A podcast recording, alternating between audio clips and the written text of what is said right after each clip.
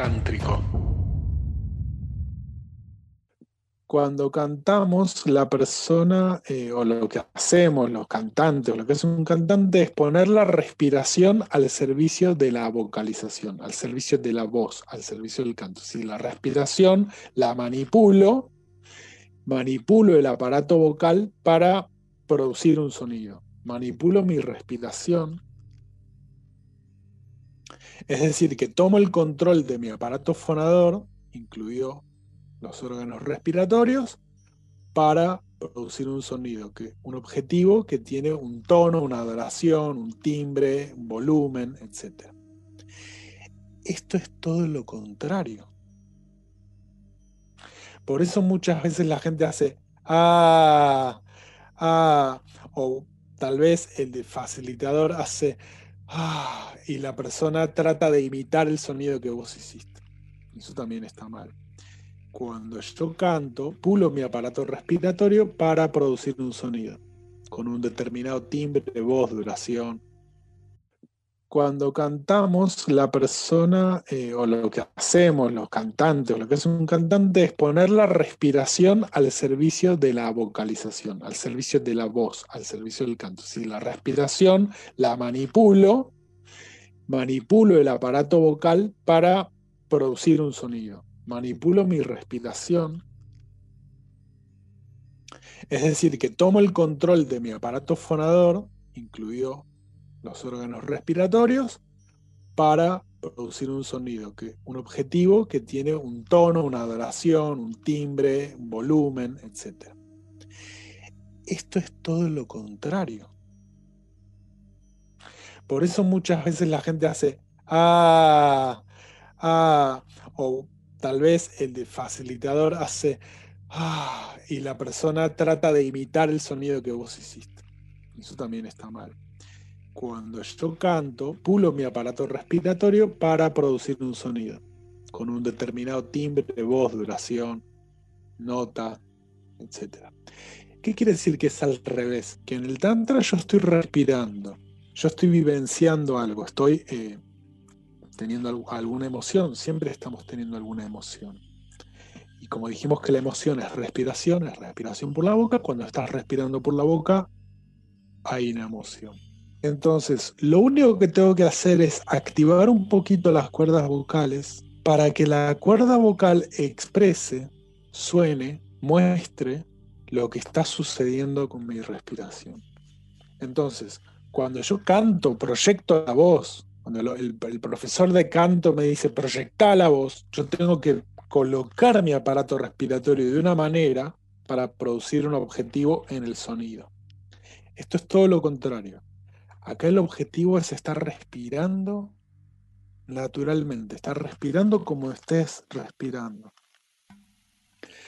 Hay que implicar las cuerdas vocales porque tienen que sonar, pero soltándolas, o sea, no manipulándolas. Es muy difícil guiarlo, es muy difícil que la gente lo entienda, es muy difícil que la gente llegue a poder hacerlo y a partir de ahí se abre todo un universo súper rico, porque todo lo que tenemos en el campo del trabajo de autoconocimiento a través de la voz, no toca esto, no toma esto. Y es muy interesante que hagan ese trabajo de que tomen clases de canto basadas en autoconocimiento, en yoga, en respiración. Háganlo, les invito a que lo hagan. Pero esto es un campo totalmente diferente. Por eso inclusive hasta un bailarín flashea con el tanto. Porque no hay campo del arte, de la ciencia, de la vida, de nuestra existencia occidental cartesiana, grecorromana, que no haya sido tocado por esta mentalidad de control, de basarse en el objetivo, en la meta, de manipular algo para un resultado. Y el Tantra es todo lo contrario, es soltar todo. Soltar.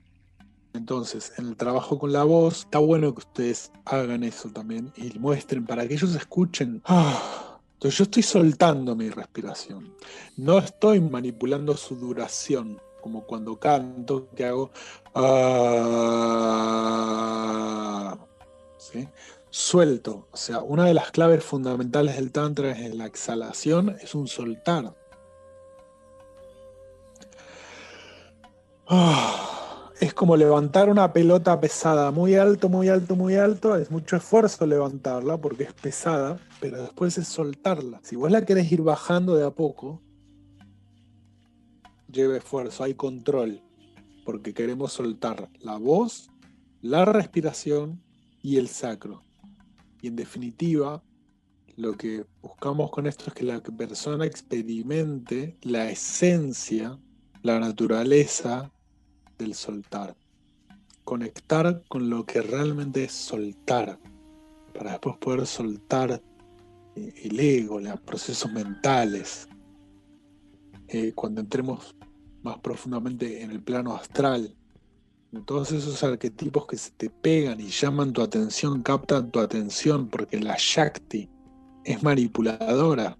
La mente se queda ahí estúpida, embobada, mirándola como, ¿Eh? soltar. Esa es la diferencia entre el tantra y el yoga. En el yoga mantengo mi atención firme como un guerrero. Y no caigo en la ilusión, no me identifico con la ilusión. En el tantra, suelto, fluyo.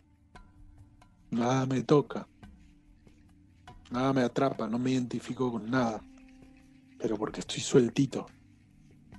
No porque soy un guerrero espiritual con mi atención totalmente enfocada. Cosa que no está mal. Yo, esto no es una crítica del yoga, ni de los caminos espirituales de guerrero basados en lucha. Que, dicho sea de paso, ustedes también tienen que cultivar. Porque si solamente hacen el tantra, el soltar y el fluir, es, todo un, derrame, un desborde, una vagancia. Soltamos la energía, pero tiene que haber un eje que tenga un poquito de esa energía masculina. Es como esa energía masculina que se manifiesta en el sexo tántrico, en el pene del hombre. Si está muy blando, no sirve para nada pero si está muy rígido también, es muy eyaculatorio. No dura nada. Se corta seguida. Es como un músculo, tiene que tener tono. La conciencia tiene que tener tono, tiene que haber sido entrenada. Ni muy rígida, ni muy relajada. Entonces el tantra no es solamente la relajación y el fluir, tiene que haber un tono también. Ese tono es una energía masculina, por lo tanto, tienen que practicar yoga, meditación yógica, no la meditación tántrica de soltar, sino la meditación yógica de enfocar la mente. ¿Para qué? Para que cuando la sueltes no sea un desparramo. Es como cuando haces bolitas, albóndigas. ¿eh? La albóndiga vos la soltás, la, la tirás en el aceite para, para freír. Ayer justo veía un video de cómo hacer falafel pero aplica a las torrejas, a cualquier cosa. Vos cuando agarrás el relleno no lo tirás en la sartén. Todo así desparramado, suelto. Primero haces la bolita y la apretás y después la soltás. En, estas técnicas es lo mismo. Es, el yoga es apretar la bolita. Porque algo consistente tiene que haber en tu energía también porque si no es un exceso de energía femenina que es un desparramo, es un drama, es un caos, es un descontrol total. Tiene que haber una contrapartida masculina. Soltar, sino la meditación yoica de enfocar la mente. ¿Para qué? Para que cuando la sueltes no sea un desparramo. Es como cuando haces bolitas, albóndigas. ¿eh? La albóndiga vos la soltás, la, tirás en el aceite para, para freír. Ayer justo veía un video de cómo hacer falafel, pero aplica a las torrejas, a cualquier cosa. Vos cuando agarrás el relleno no lo tirás en la sartén, todo así desparramado, suelto. Primero haces la bolita y la apretás y después la soltás. En, estas técnicas es lo mismo. Es, el yoga es apretar la bolita porque algo consistente tiene que haber en tu energía también. Porque si no, es un exceso de energía femenina que es un desparramo, es un drama, es un caos, es un descontrol total. Tiene que haber una contrapartida masculina.